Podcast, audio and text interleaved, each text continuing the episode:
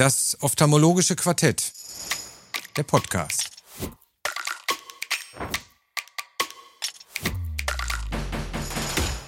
Die Videoversion finden Sie in der Mediathek auf ifox.com. Diese Folge des ophthalmologischen Quartetts wird Ihnen präsentiert mit freundlicher Unterstützung von Zima Ophthalmology Deutschland.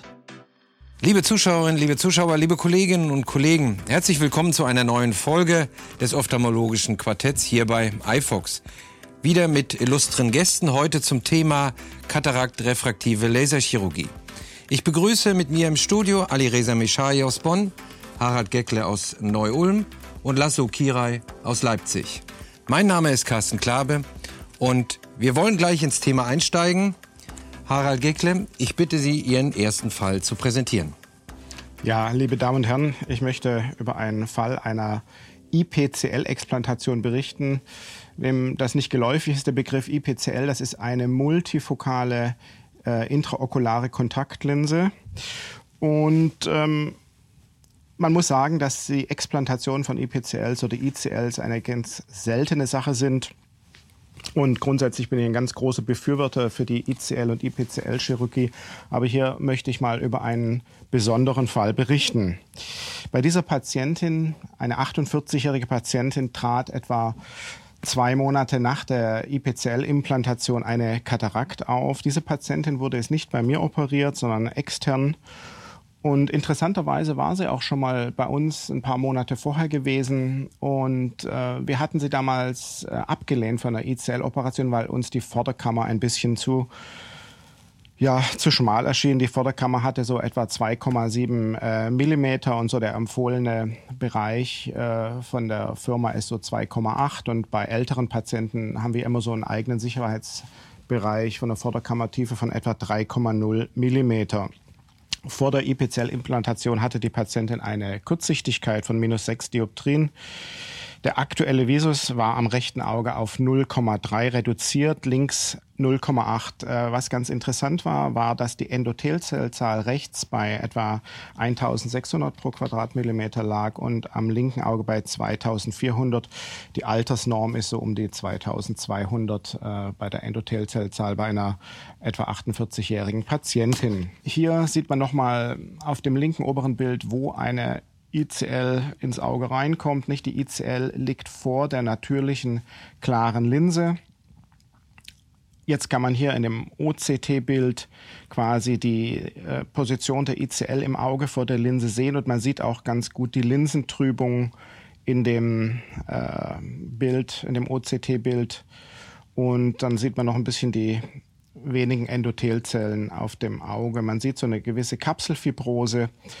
Ja, Jetzt ist halt die Frage, was ist das schonendste Verfahren, so eine Linse aus dem Auge rauszubringen? Und was für eine Linse soll denn in das Auge überhaupt reinkommen? Nicht? Sie hat ja am linken Auge eine diffraktive multifokale IPCL und jetzt muss ich mal überlegen, was mache ich denn dann in das zu operierende Auge rein, wenn die ICL draußen ist?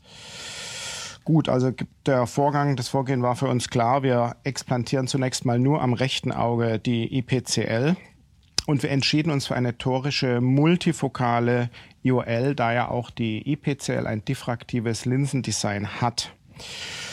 Aus äh, gewissen Gründen entschieden wir uns auch, die Operation mittels äh, Femtosekundenlaser durchzuführen, also mit, dem, mit der Femtolaser-Sekunden assistierte Kataraktchirurgie aus mehreren Gründen. Darauf komme ich nochmal später zurück.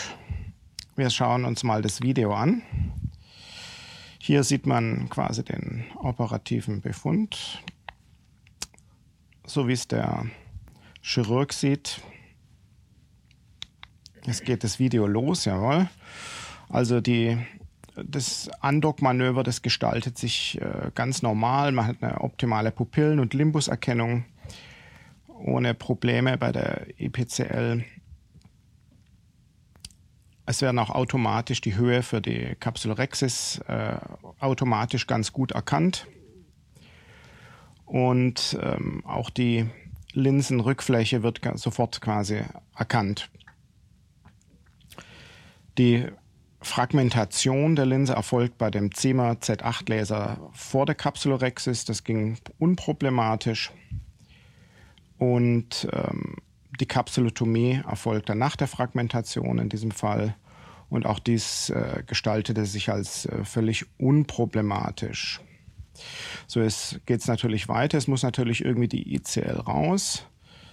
Wir haben jetzt hier in dem Fall die Schnitte äh, quasi normal, also nicht mit dem Laser gemacht, sondern normal. Ich habe es dann ein bisschen größer gemacht, so etwa 3 mm Inzision gemacht.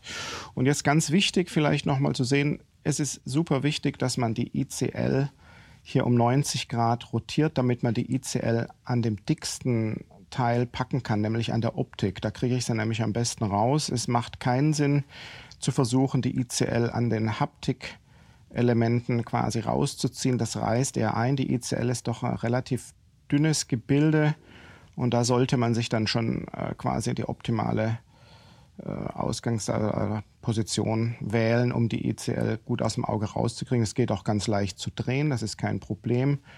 Und wie man sieht, wird auch darunter nichts weiter beschädigt, wenn man das so dreht. Und dann geht man ganz normal mit einer kleinen Fadenknüpfpinzette rein, schnappt sich die ICL oder IPCL und kann es einfach so, wie es ist, rausziehen, ohne dass das Auge hier wesentlich Schaden nimmt. Das, sind ganz, das ist ein ganz einfaches Vorgehen, wenn man es so macht.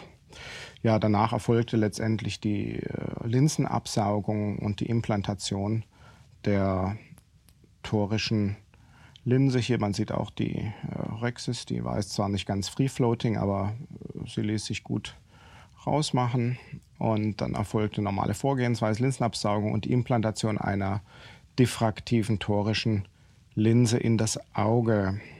Dann mache ich hier mal weiter. Da gibt es jetzt nichts mehr Besonderes zu sehen. Ja, vielleicht äh, nochmal hier so der Trick, wie man die ICL oder IPCL am besten rauskriegt. Am besten ähm, an der Optik rausziehen. Warum haben wir uns in so einem Fall für die Femtolaser-Chirurgie entschieden? Ich sage mal so, wir haben bei traditioneller Vorgehensweise bei der ICL-Implantation immer so ein bisschen das Risiko, keine optimale Rexis hinzukriegen, weil vielleicht die Kapsel fibrosiert ist und das reißt vielleicht irgendwo aus. Und wir haben dann eine suboptimale Rexis. Und ähm, dann natürlich war noch das andere Argument für die Femtolaser-Sekundengeschichte, dass wir eine reduzierte Endothelzellzahl hatten bei der Patientin. Und ich denke nach wie vor, dass das schonendste Verfahren der Kataraktchirurgie nach wie vor die Femtolaser-assistierte Kataraktchirurgie darstellt. Und wenn ich natürlich eine optimale Rexis habe und so, dann kann ich natürlich auch die IOL optimal zentrieren. Und ähm, ja, das war letztendlich der Grund, warum wir uns dafür entschieden haben. Ich möchte einfach mal noch sagen, als Fazit, über 40-jährige Patienten, die ich mit einer ICL oder IPCL versorgen möchte, haben natürlich ein etwas erhöhtes Risiko, eine Kataraktentwicklung eine Katarakt zu entwickeln nach dieser Implantation, weil die Linse einfach nicht mehr ganz so viel wegsteckt wie bei einem 25-jährigen Patienten.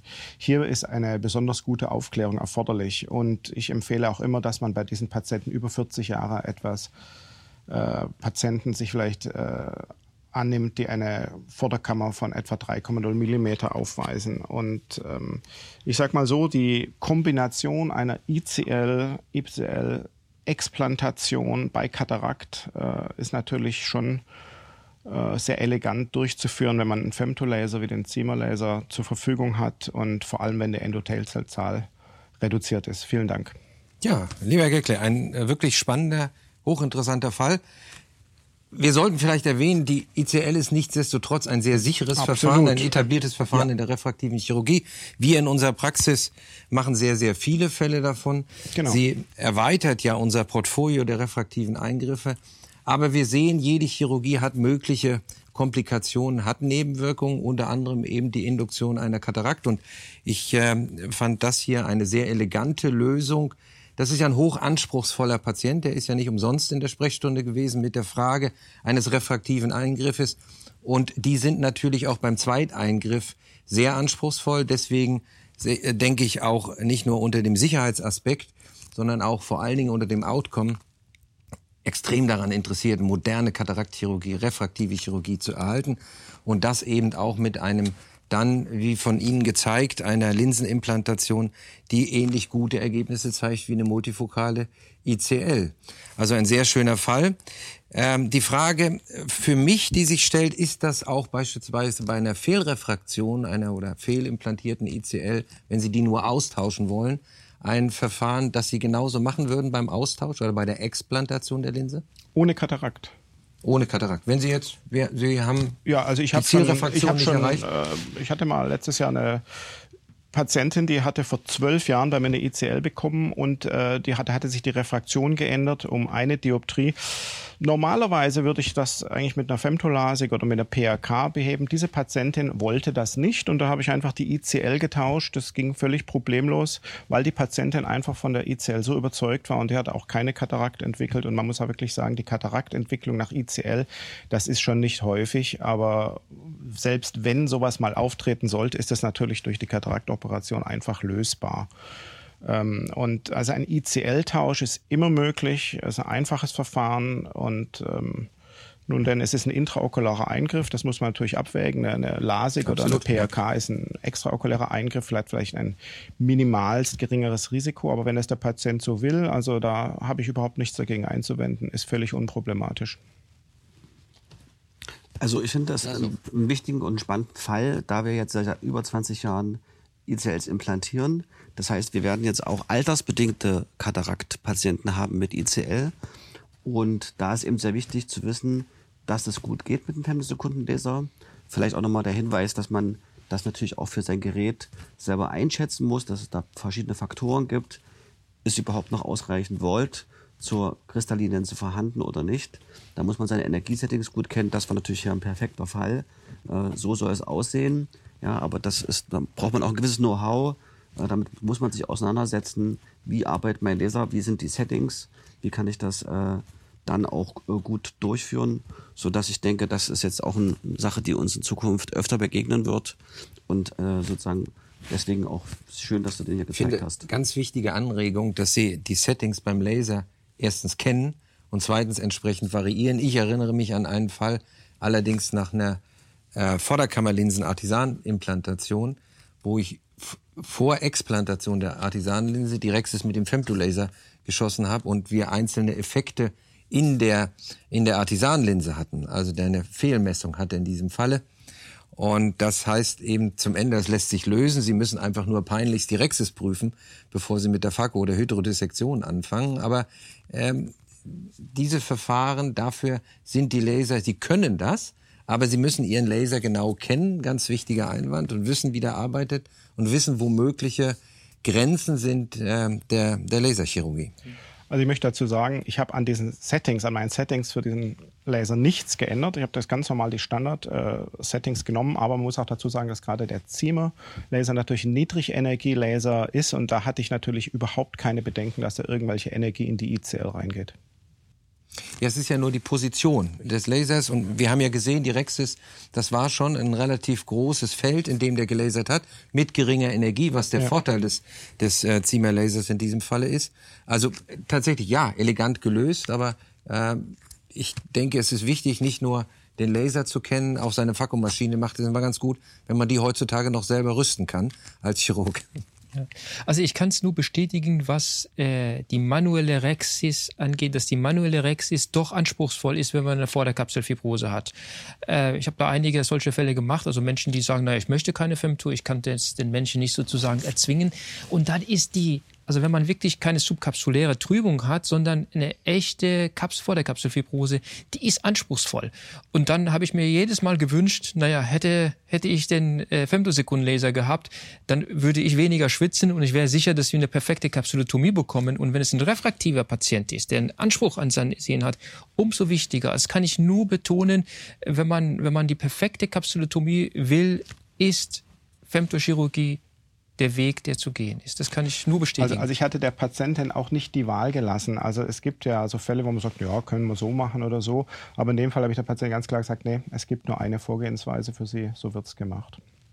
Das heißt, manchmal müssen wir unsere Patienten zum Glück zwingen. Ja. Oder zum Erfolg. So Ein ist es. Interessanter Fall. Wir verlagern jetzt die Therapieebene von der Linse auf die Hornhaut. Und äh, Herr Kirali, wir hören Ihren Fall. Ja, vielen Dank, lieber Carsten. Ähm, sehr geehrte Damen und Herren. Ich habe einen äh, Fall mitgebracht aus unserer refraktiven Sprechstunde. Äh, wir haben ihn genannt Zurück in die Zukunft. Das ist ein Patient, der sozusagen vor vielen Jahren äh, sich einer PHK unterzogen hat. Das war 2013. Leider dort schon aus unserer Sicht mit einem veralteten System und war aber erstmal zufrieden, hat auch die Zeit der Brillenfreiheit genossen, litt schon immer über Blendempfindlichkeit und schlechtes Nachtsehen, aber kam nun mit einer Sehschärfe von 0,12 und 0,16 und fragte natürlich nach einer Verbesserung. Er hat ja schon die Erfahrung gemacht, dass wir als Augenärzte sozusagen dort äh, eine Verbesserung erzielen können und war da eigentlich ganz unvoreingenommen und dachte, okay, jetzt komme ich nochmal zum Lesern und dann ist es wieder schön. Es war leider nicht ganz so einfach, weil der Patient zeigte erstmal in seiner subjektiven Refraktion beidseits eine Myopie, die aber im Vergleich zur objektiven und vor allen Dingen zur zykloplegischen Refraktion massiv abwich. Also wir hatten hier auf dem linken Auge zwei Dioptrien Unterschied zwischen dem subjektiven Refraktion und der zykloplegischen Refraktion, was man sich ja einfach eigentlich erstmal so gar nicht erklären kann. Um das jetzt zu verstehen, gucken wir uns mal hier so ein paar Aufnahmen an. Das ist jetzt hier die Topografie vom rechten Auge. Und jetzt ohne auf die einzelnen Zahlenwerte einzugehen, sieht man schon hier ein sehr inhomogenes Bild. Ne? Man sieht also zentral diese Abflachung, diese periphere Aufsteilung. Das ist also eine Hornhaut, woher erhebliche sphärische Apparationen zu erwarten sind, da also in der Peripherie definitionsgemäß dann die Lichtstrahlen ja deutlich stärker gebrochen werden als im Zentrum und das natürlich zu sphärischen Apparationen führt. Und das erklärt natürlich auch den Refraktionsunterschied abhängig von der Pupillengröße und natürlich auch abhängig von den sphärischen Apparationen. Das ist also sehr anspruchsvoll für diesen Patienten, ähm, eine richtige Lösung zu finden. Äh, hier ist es ja sogar schwierig, eine richtige Brille für den Patienten zu finden. Wenn wir uns das hier weiter anschauen, ähm, was wir noch sehen können, dass die Parimetrie hier oben im Bild ja eigentlich ganz unauffällig ist. Und man sieht also durch den Abtrakt dann eine leichte Verdünnung, aber was eben in den unteren Bildern auffällt, dieser rote Punkt, das ist sozusagen eine Dickenkarte vom Epithel. Man sieht also hier, dass zentral eine massive Epithelverdickung eingetreten ist. Das erklärt sich eben durch diese früheren älteren Generationslesern mit kleinen optischen Zonen. Das führte immer zu einer hohen Regression, weil bei kleinen Zonen eben eine sehr tiefe Mulde sozusagen gelasert wurde und das Epithel natürlich das Bedürfnis hat, die wieder auszugleichen, das wie ein Hornhautdefekt letztendlich behandelt und dadurch kommt es eben zur Regression. Das sieht auf dem anderen Auge genauso aus. Dass das linke Auge hier ist das noch ein bisschen mehr ausgeprägt und auch hier das nochmal das Epithel. Ich zeige jetzt auch nochmal fürs linke Auge die sogenannten zernige Polynome, für alle, die das nicht kennen. Äh, wir haben ja Brechungsfehler niedriger Ordnung, das ist eine Brille, Sphäre, Zylinder. Und wir haben die Brechungsfehler höhere Ordnung, das sind sozusagen äh, Lichtbrechung, die wir durch zernige Polynome in geometrische Figuren aufteilen können und somit analysieren können. Und das sieht man jetzt hier und was eben hier extrem auffällt, ist, dass sozusagen die Gesamtheit der höheren Apparation massiv erhöht ist. Also normaler Wert ist vielleicht 0,3, der Patient hat hier 1,0. Also wer sich damit beschäftigt, weiß, das ist ein Extremwert. Das sieht man ganz, ganz selten. Und, ähm, und vorrangig sind hier auch die sozusagen sphärischen Apparationen dafür verantwortlich, dass der Gesamtwert so nach oben steigt. Das ist der sogenannte Z40-Wert und der ist hier eben ausschlaggebend. Der wird hier auch nochmal im Bild rechts angegeben mit 0,74. Das ist wirklich ein Extremwert so dass wir uns hier bei diesem Patienten dazu entschlossen haben, aufgrund der Vorgeschichte PHK, kleine Zone, Epithelverdickung, extreme High-Order-Operations, also Brechungsfehler höherer Ordnung, ähm, zu einer korneal Wellenfront geführten Femtolasik ähm, aus verschiedenen Gründen, um sozusagen den Patienten ideal zu behandeln. Die PRK als Methode für eine Wiederbehandlung haben wir ausgeschlossen. Man hat ja in diesen Epithelkarten schon gesehen, dass das Epithel dort stark verdickt war. Und wenn man das jetzt entfehlt, äh, entfernt, entweder mit einer Trans-PHK oder mit Alkohol oder äh, manuell, konventionell, hat man eine Oberfläche, äh, die behandelt wird, die vorher nicht berechnet wurde. Ja, weil das Lasersystem erfährt nichts davon. Das geht von der Oberfläche mit Epithel aus. Wenn ich das entferne, sieht die Topografie völlig anders aus. Sozusagen, ich habe dann einfach keine zielgenaue äh, Behandlungsmöglichkeit. Das umgehe ich, indem ich einen Flap erstelle, weil ich dann sozusagen diese Struktur so erhalte, wie sie ist und dann die Information, die ich aus der kornealen Wellenfront habe, übertragen kann in das Behandlungsprofil. Und daraus resultiert dann sozusagen eine Behandlung, die dann eben in der Peripherie mehr abträgt als im Zentrum, um sozusagen diesen Wellenfrontfehler auszugleichen. Und das Ziel, äh, also das Ergebnis konnte sich sehen lassen bei den Patienten. Also wir haben es tatsächlich geschafft, dass er jetzt äh, brillenfrei ist. Wir haben noch eine milde Monovision sozusagen äh, berücksichtigt bei ihm, so dass er jetzt in allen Entfernungen binokular 1,0 sehen kann, auch in der Nähe und das auch rechts monokular schafft und sein Statement zu der Behandlung war, so gut habe ich noch nie gesehen in meinem Leben. Und da waren wir sehr zufrieden. Die Lichtbrechung über die verschiedenen Durchmesser ist jetzt deutlich angeglichener als im Vorbefund. Und das erklärt auch, warum der Patient das subjektiv spürt, im Sinne der Bildqualität, sozusagen Quality of Vision und selber sagt, eben, dass ist das Sehen insgesamt jetzt auch deutlich besser geworden ist. Verstehe ich das dann richtig? Sie haben nicht nur den Refraktionsfehler behoben, sondern die dezentrierte kleine Zone vergrößert und zentriert und das ist der Grund, warum der Patient postoperativ dann so zufrieden ist? Genau.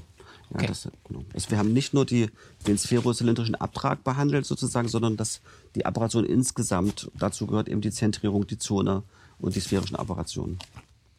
Ein hervorragender Fall, der zum einen zeigt, wie sah Laserchirurgie noch vor 20 Jahren aus? Was können wir heute und dass wir eben in das, der Ausblick in die Zukunft, zurück in die Zukunft. Äh, toll, dass wir auch solch anspruchsvollen, refraktiven, postoperativen Ergebnissen heute begegnen können mit den Verfahren, die wir heute zur Verfügung haben. Toller Ansatz, tolle Lösung. Und äh, wenn der Patient in 20 Jahren kommt mit Katarakt, was machen Sie dann? Also auch in 20 Jahren äh, stehen dem Patienten ja quasi alle Behandlungsmethoden offen sozusagen. Die Horn ist jetzt ja sozusagen wiederhergestellt, hat eine äh, regelmäßige Lichtbrechung, sodass aus heutiger Sicht äh, die Linsenauswahl dadurch nicht eingeschränkt wird und er sicherlich auch davon profitiert, wie die weitere Entwicklung in der Linsentechnologie äh, geht und ähm, er jetzt dadurch auch keinen Nachteil hat, ähm, den er gehabt hätte, wenn wir das nicht gemacht hätten. Mhm. Toll, toller Ausblick, weil das ist mein Eindruck. Wir züchten uns ja in Anführungsstrichen mit den tollen Möglichkeiten, die wir heute in der Refraktivchirurgie haben, zur Behandlung von Fehlsichtigkeiten, von Alterssichtigkeiten, eine hochanspruchsvolle Klientel, die in 20 Jahren vor uns sitzen wird und sagt, Doktor, ich möchte weiter so sehen, wie Sie mir das vor 20 Jahren mal offeriert haben. Ähm, toller Ansatz, tolle Lösung. Herzlichen Glückwunsch. Kann ich noch eine Frage stellen? Gerne. Ähm, wir sehen ja ab und an Dezentrierungen, sei es ältere PRKs, ältere LASIK-Behandlungen, aber auch bei Lentikelextraktionen gibt es Dezentrierungen. Wenn so ein Patient nur mit einer reinen Dezentrierung zu Ihnen kommen würde und äh, vielleicht jünger ist, eine weitere Pupille hat, aber ohne Refraktionsfehler, würden Sie so etwas auch noch korrigieren mit Laser oder sagen Sie, na ja, bitte seien Sie zufrieden mit dem, was, was äh, erreicht wurde? Also eine Rezentrierung, eine Ablation oder eine Lentikelextraktion, das wäre die Frage. Also, ich sag mal in dem Fall eins, wenn ein Patient äh, über so eine Nachtmyopie klagt, das heißt bei großer Pupille, verstärkt sich sozusagen die Myopie oder es kommt dann wieder eine Myopie zurück sozusagen, die er bei Tageslicht eben nicht hat ähm, und fragt, ob er da jetzt was machen kann. Da würde ich sehr zurückhaltend sein, eher abraten. Ähm, Patient, der bei Tageslicht 1,0 sieht, ist aus meiner Sicht optimal versorgt. Und ähm, das muss man ja sehr gut abwägen, ob man jetzt nur um die sphärische Apparation fürs Nachtsehen äh, zu verbessern, einen operativen Eingriff durchführen sollte. Das würde ich mal in Frage stellen, äh, weil man da natürlich auch jetzt das nicht überschätzen darf, was eine wellenfrontgeführte Exzerma-Chirurgie kann. Ja? Mhm. Es ist also auch durchaus denkbar, dass wir dann in der Refraktion eine leichte Veränderung haben, äh, die dann der Patient bei Tageslicht dann monieren würde. Ja, mhm. und wir dann eigentlich das schöne Verstehe. Ergebnis, äh, was wir in dem, wir sind ja nun mal Tagmenschen in der Regel, äh, das schöne Ergebnis, was er eigentlich hatte, dann vielleicht äh, dann äh, verschlechtern. Aber nach Lentikelextraktion ist es so, wenn es damals zu einem dezentrierten Lentikel kommt, geht das fast immer mit einer äh, mit, mit einem gemischten Astigmatismus einher, mhm. ja, so dass man sowieso äh, refrakt, aktiv also behandeln muss Und das funktioniert aber auch sehr gut. Äh, deine Rezentrierung mit so einer Circle-Behandlung. Äh, man switcht dann quasi von einer Lentikelbehandlung in eine Femtolasik-Methode sozusagen. Mhm. Mhm. Und ähm, das kann man dann sehr gut machen. Das sind dann Patienten, die dann auch sehr glücklich sind, weil sie ja mit dem Brillenglas nicht mehr zu steigern sind. Ne? Hat dann Visus von 0,6 zum Beispiel, mhm. kommen nicht höher, trotz besten Brillenglases. Da muss man eben die Behandlung äh, rezentrieren, das geht sehr gut. Also ich muss auch nochmal zu dem Fall vielleicht dazu sagen, äh, was ich ganz wichtig an diesem Fall finde, ist, dass es einfach auch mit diesem Mythos aufräumt, dass wenn es einer eine PRK hat, dann muss der wieder eine PRK bekommen, sondern dass es einfach auch in vielen Fällen durchaus möglich ist, eine LASIK zu machen. Das war ja auch die einzig sinnvolle Operationsmethode, da wir ja einfach keine topografische Karte unter dem Epithel derzeit darstellen können. Wenn es das gäbe, dann sähe es vielleicht anders aus, aber so finde ich auch die beste Lösung gefunden für den Patient. Bestes Ergebnis. Gratulation. Alle Seiten zufrieden. Wir kommen zum dritten Fall. Ali Reza Michai präsentiert uns, nennen wir es vielleicht einen Side-Effekt der Femtokataraktchirurgie, eine Idee, die Methode vielleicht noch sicherer zu machen. Ja, vielen Dank für diese einleitenden Worte. Ich äh, möchte Ihnen gerne eine Technik präsentieren anhand eines Falles. Also nicht zu sehr auf dieses Fall ähm, auf diesen Fall äh, eingehen, sondern eher eher die Technik äh, zu verinnerlichen. Und diese Technik ist übrigens nicht leider leider nicht meine Idee, sondern Idee eines anderen sehr klugen Kopfes. Und ich darf sie präsentieren und ich möchte sie präsentieren, weil ich denke, das ist etwas, was man gesehen haben muss und kann jeder dann für sich überlegen, will ich diese Technik in meine tägliche Praxis anwenden, ja oder nein. Also ich habe einen 83-jährigen Patienten zur Kataraktoperation überwiesen bekommen am linken Auge. Ähm, er hatte eine Visus von ähm, 04, 05 pp mit einem mäßig provekten Katarakt, eine LOX3 von äh, NO und NC 4, hat Tamsulosin eingenommen, dementsprechend wurde die Pupille nicht ganz weit und in der Endothelmikroskopie haben wir eine Cornea gutata festgestellt. Auf der linken Seite sieht man die äh, Endothelmikroskopie, wobei das eigentlich wilder aussieht, als es ist. Also wenn man sich den CV-Wert anschaut, sieht man, naja, unter 40, also so ein richtig dysfunktionales Endothel scheint nicht vorzuliegen. Wir haben zwar die Cornea gutata und wenn man sich die auf der rechten Seite die Pachymetriekarte anschaut, sieht man, dass da auch kein subklinisches Ödem da liegt. Also wir haben zwar einen Fall mit einer Cornea gutata, wo ein zusätzlicher Endothelschutz interoperativ sinnvoll ist, aber wir haben es nicht mit einer Dekompensation zu tun. Also das möchte ich auch nochmal sagen, dass dieser Fall eben keine, kein, kein klinisch kein klinisches Ödem hatte, aber auch kein subklinisches Ödem. Und was haben wir bei diesem Fall gemacht? Wir haben eine ähm, Femtokataraktchirurgie durchgeführt und dabei mit äh, einer bestimmten Technik das Endothel versucht besonders zu schützen und das zeige ich Ihnen gerne in dem Video sieht man jetzt, die Pupille wird nicht ganz weit. Ähm, bei Tamsulosin-Einnahme, Floppy Iris. Auch ich mache die Schnitte, Herr Gegler hat es gezeigt, gerne manuell. Ich sehe da keinen äh, großen Vorteil der Femtochirurgie. Gibt ein bisschen Adrenalin in die Vorderkammer und man sieht, dass eine schöne äh, Kapsulotomie-Scheibe da ist, die sehr schön zentriert ist, zumindest pupillenzentriert ist, die Parazenthesen. Und Jetzt ist Folgendes wichtig, man sollte diese Kapselscheibe nicht rausnehmen, man schauen, dass da mal keine, keine Brücken da sind, keine Tags da sind. Hier, damit schaue ich noch einmal vorsichtig, aber ich nehme diese Scheibe nicht raus, mache die Hydrodissektion, drehe den Linsenkern und lasse diese Kapselscheibe nach wie vor drin. Und jetzt gehe ich mit dem Viscoelastikum drunter und hebe diese Scheibe nach anterior und klebe sie mit, damit sozusagen an die Rückfläche der Hornhaut. Anschließend die Phakoemulsifikation. Man hat diese Linse in sechs Teilen äh, getrennt mittels Femtosekundenlaser.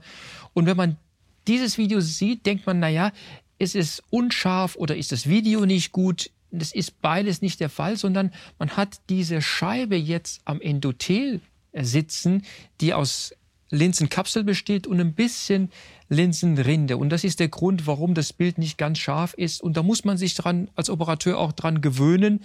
Ähm, man muss etwas weiter nach posterior ähm, fokussieren und dann geht das eigentlich ganz gut. Wenn man das das erste Mal macht, denkt man, naja, ich habe eine schlechtere Sicht. Und dann kommt jetzt die Zeit, ähm, also diese Schutzscheibe ist noch da und jetzt irgendwann wird sie abgesaugt. Genau, es war genau dieser Moment. In Slow-Mo sehen wir das.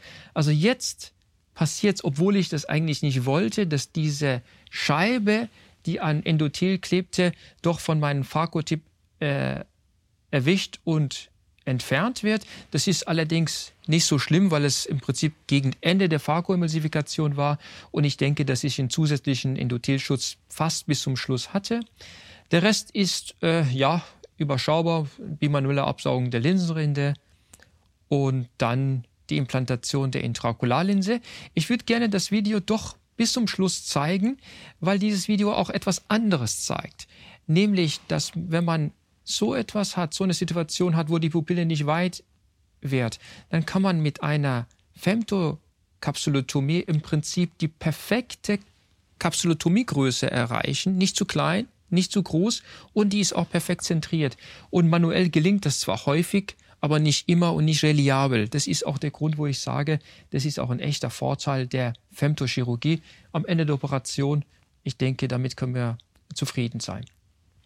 Ja, was möchte ich Ihnen als Message mitgeben. Man kann diese Technik nur anwenden, wenn man eine Kapselscheibe hat. Diese Kapselscheibe hat man nur, wenn man eine Femto Kapsulotomie gemacht hat oder von mir auch eine Septo. Das würde auch gehen. Also auf jeden Fall keine manuelle hat. Wenn man eine manuelle Kapsulotomie macht und eine manuelle Kapsulorexis macht, dann hat man ja keine Scheibe, die man an das Endothel drücken kann. Und ähm, ich denke, wenn man kompromittiertes Endothel hat, sollte man alles tun, um dieses Endothel zu schützen.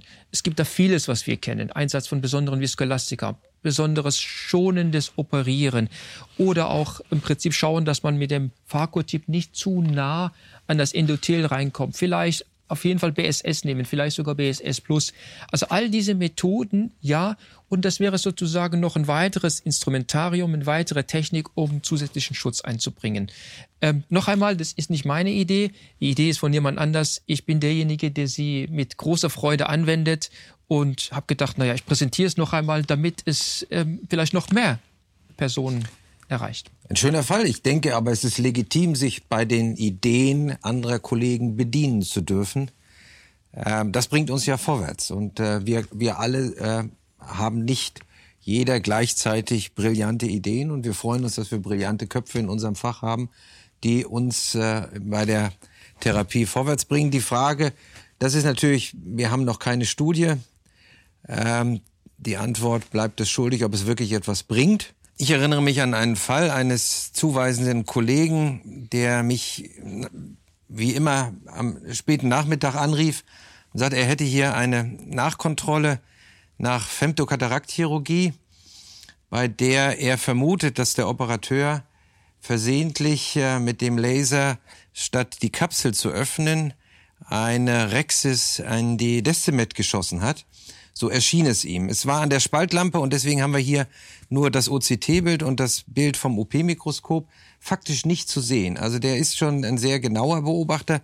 Er hatte den Patienten auch zum Operateur zurückgeschickt. Der hat gesagt, das ist alles in Ordnung, ist prima. Die Patientin, und das zeigt vielleicht das äh, Vorderabschnitts-OCT, berichtete so über ganz diffuse Beschwerden, also leichtes Verschwommensehen. Das andere Auge war vorher operiert worden, da war es perfekt. Die Sehschärfe war auch hier 0,9. Also das war alles gut, aber ich sagte, ein leichter Unterschied ist, es scheint mir im Zentrum etwas verschwommen. Und äh, wenn wir auf das Bild aus dem OP-Mikroskop sehen, sehen wir diese Doppelkontur. Wir sehen einmal diese kreisrunde Struktur und daneben nochmal ein zweites Ringsegment, das größere ist äh, die Rexis. Die Linse, wie schon geschildert, ist fantastisch zentriert, ist alles gut, aber dieses zweite Segment, und vielleicht gehen wir mal auf das OP-Video, zeigt dann, dass an der Decimet äh, diese Rexis, dieses Rexis-Filament klebt. In diesem Falle ist es so durchsichtig, da sind also keine Rindenreste dran. Ähm, vielleicht, äh, wenn wir das starten, kann man es auch sehen, dass das richtig fest dran klebt, dass man also das mit, mit bloßem IA, ich versuche das hier mal vor allen Dingen so vorsichtig am Rand anzusaugen. Und das habe ich mehrfach versucht. Äh, das ist bisschen frustran gewesen, so dass ich dann am Ende ähm, ein Häkchen genommen habe, den Rand möglichst peripher gelupft habe, weil dabei gehen dann tatsächlich ein paar Endothelzellen kaputt. Da bin ich mir sehr, sehr sicher. Äh, und dann kann man das aber ganz gut ansaugen und auch in Toto entfernen. Äh, das war hier in dieser Operation primär nicht äh, beabsichtigt, aber man sieht, die Transparenz ist gegeben, wenn das nur die Kapsel ist. Allerdings äh, dann episodisch eher, vergessen Sie sie bitte nicht mit rauszunehmen zum Ende der OP. Ähm, unabhängig davon gibt's aus meiner Runde hier Kommentare zu dem, was der Alireza Meshai vorgestellt also hat. Also ein geniales Video, ein geniales Video, Carsten. Das gefällt mir richtig gut äh, und vor allem, dass, dass du das dann auch rausbekommen hast. Das kann tatsächlich passieren, weil die Linsenkapsel ja wirklich äh, durchsichtig ist. Ja, also ich habe es an der Spaltlampe. Ich weiß, dass der Kollege, der mir das zugesandt hat, jemand ist, der extrem genau beobachtet.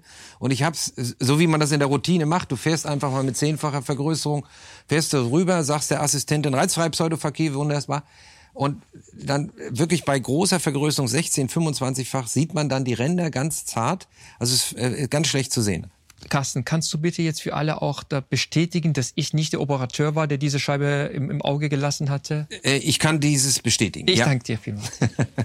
Also was ich vielleicht äh, auch noch sagen muss, was halt doch äh, schön ist an so einem Fall, ist, äh, dass man doch sieht, wie äh, man doch, äh, wie sich doch auch in der Anwendung weitere Vorteile der Femtokataraktchirurgie einfach noch zeigen. Und da ist einfach nach wie vor noch ein Riesenpotenzial drin. Ich denke einfach, wenn man schon die Möglichkeit hat, das Scheibchen an, die, an das vielleicht defekte Endothel ranzukleben, dann soll man es auch machen weil es ist einfach nochmal ein zusätzlicher Vorteil. Ich sag mal, die Femtokataraktchirurgie, die ähm, ja da läuft ja gerade so ein bisschen eine Dämonisierungskampagne, hauptsächlich von den privaten Krankenkassen dagegen. Und da muss ich wirklich sagen, nein, es ist einfach eine vorteilhafte Technologie und ich denke auch, dass sich da vielleicht in Zukunft noch viele weitere Vorteile dieser Methode ergeben werden.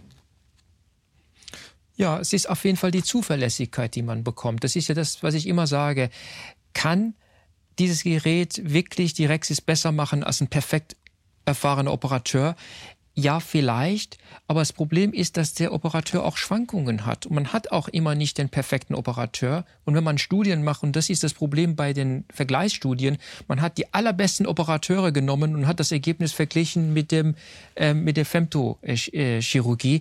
Wenn man aber der Durchschnittspatient kommt nicht von zu dem zu dem äh, Nonplusultra-Operateur. Der Durchschnittspatient kommt zum Durchschnittsoperateur und da ist die Femtochirurgie von echter Vorteil. Und das ist für mich einer der Hauptgründe, warum die Studien eben die, die, die Überlegenheit, die wir in unserer täglichen Arbeit sehen, nicht in diesen Studien sehen könnten. Also man hat wirklich den den, den allerbesten Femto, äh, den allerbesten konventionellen Kataraktchirurg verglichen mit Femtochirurgie. Das wäre, wenn man, was weiß ich, den allerbesten IC-Operateur, den allerbesten EC-Operateur mit dem Fahrkooperateur vergleichen würde, da wissen wir auch, dass, das, dass die wirklich gut erfahrenen EC-Operateure auch gute Ergebnisse erzielen. Ne?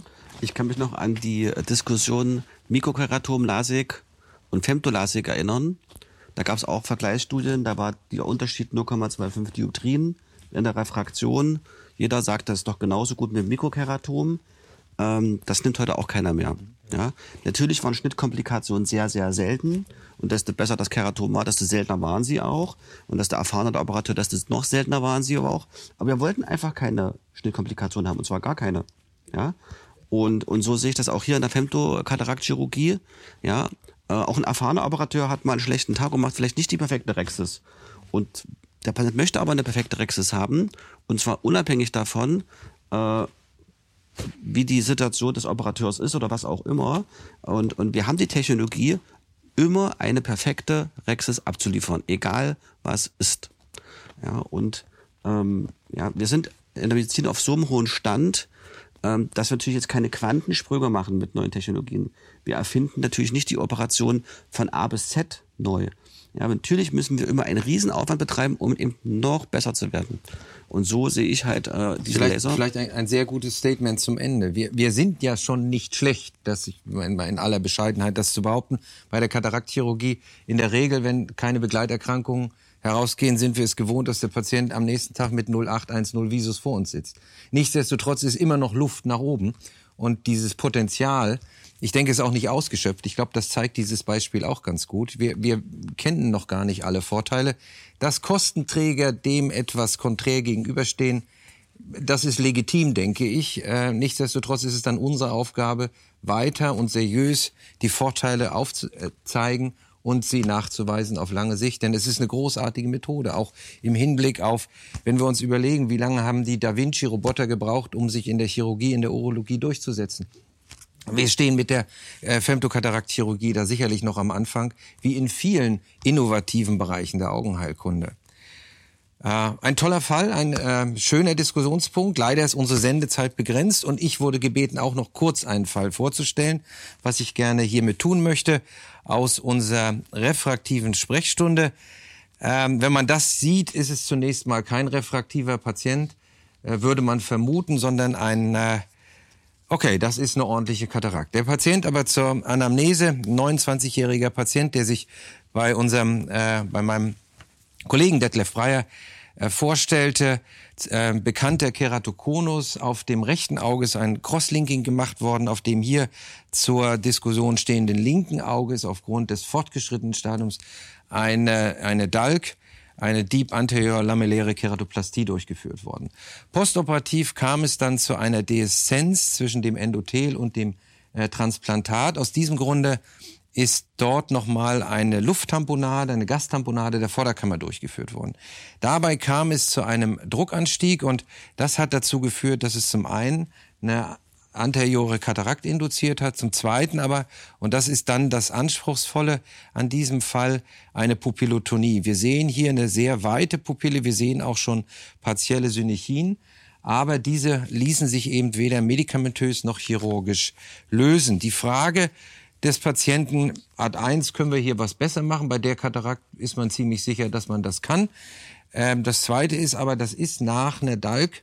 Und da haben wir durchaus, und das sehen wir im äh, nächsten Bild, eine äh, doch anspruchsvolle Hornortopographie. Wir sehen hier in der Scheinflugaufnahme das äh, Transplantat adaptiert, das Endothel liegt jetzt auch schön an, das ist alles gut. Fäden sind auch entfernt gewesen, so dass hier nicht mehr von einer Änderung der Topographie der Hornhaut respektive der Hornhautrefraktion auszugehen ist. Aber wir sehen auch schon in der Topografieauswertung, in der refraktiven Analyse, das sind Werte, die wir so nicht äh, im Alltag sehen.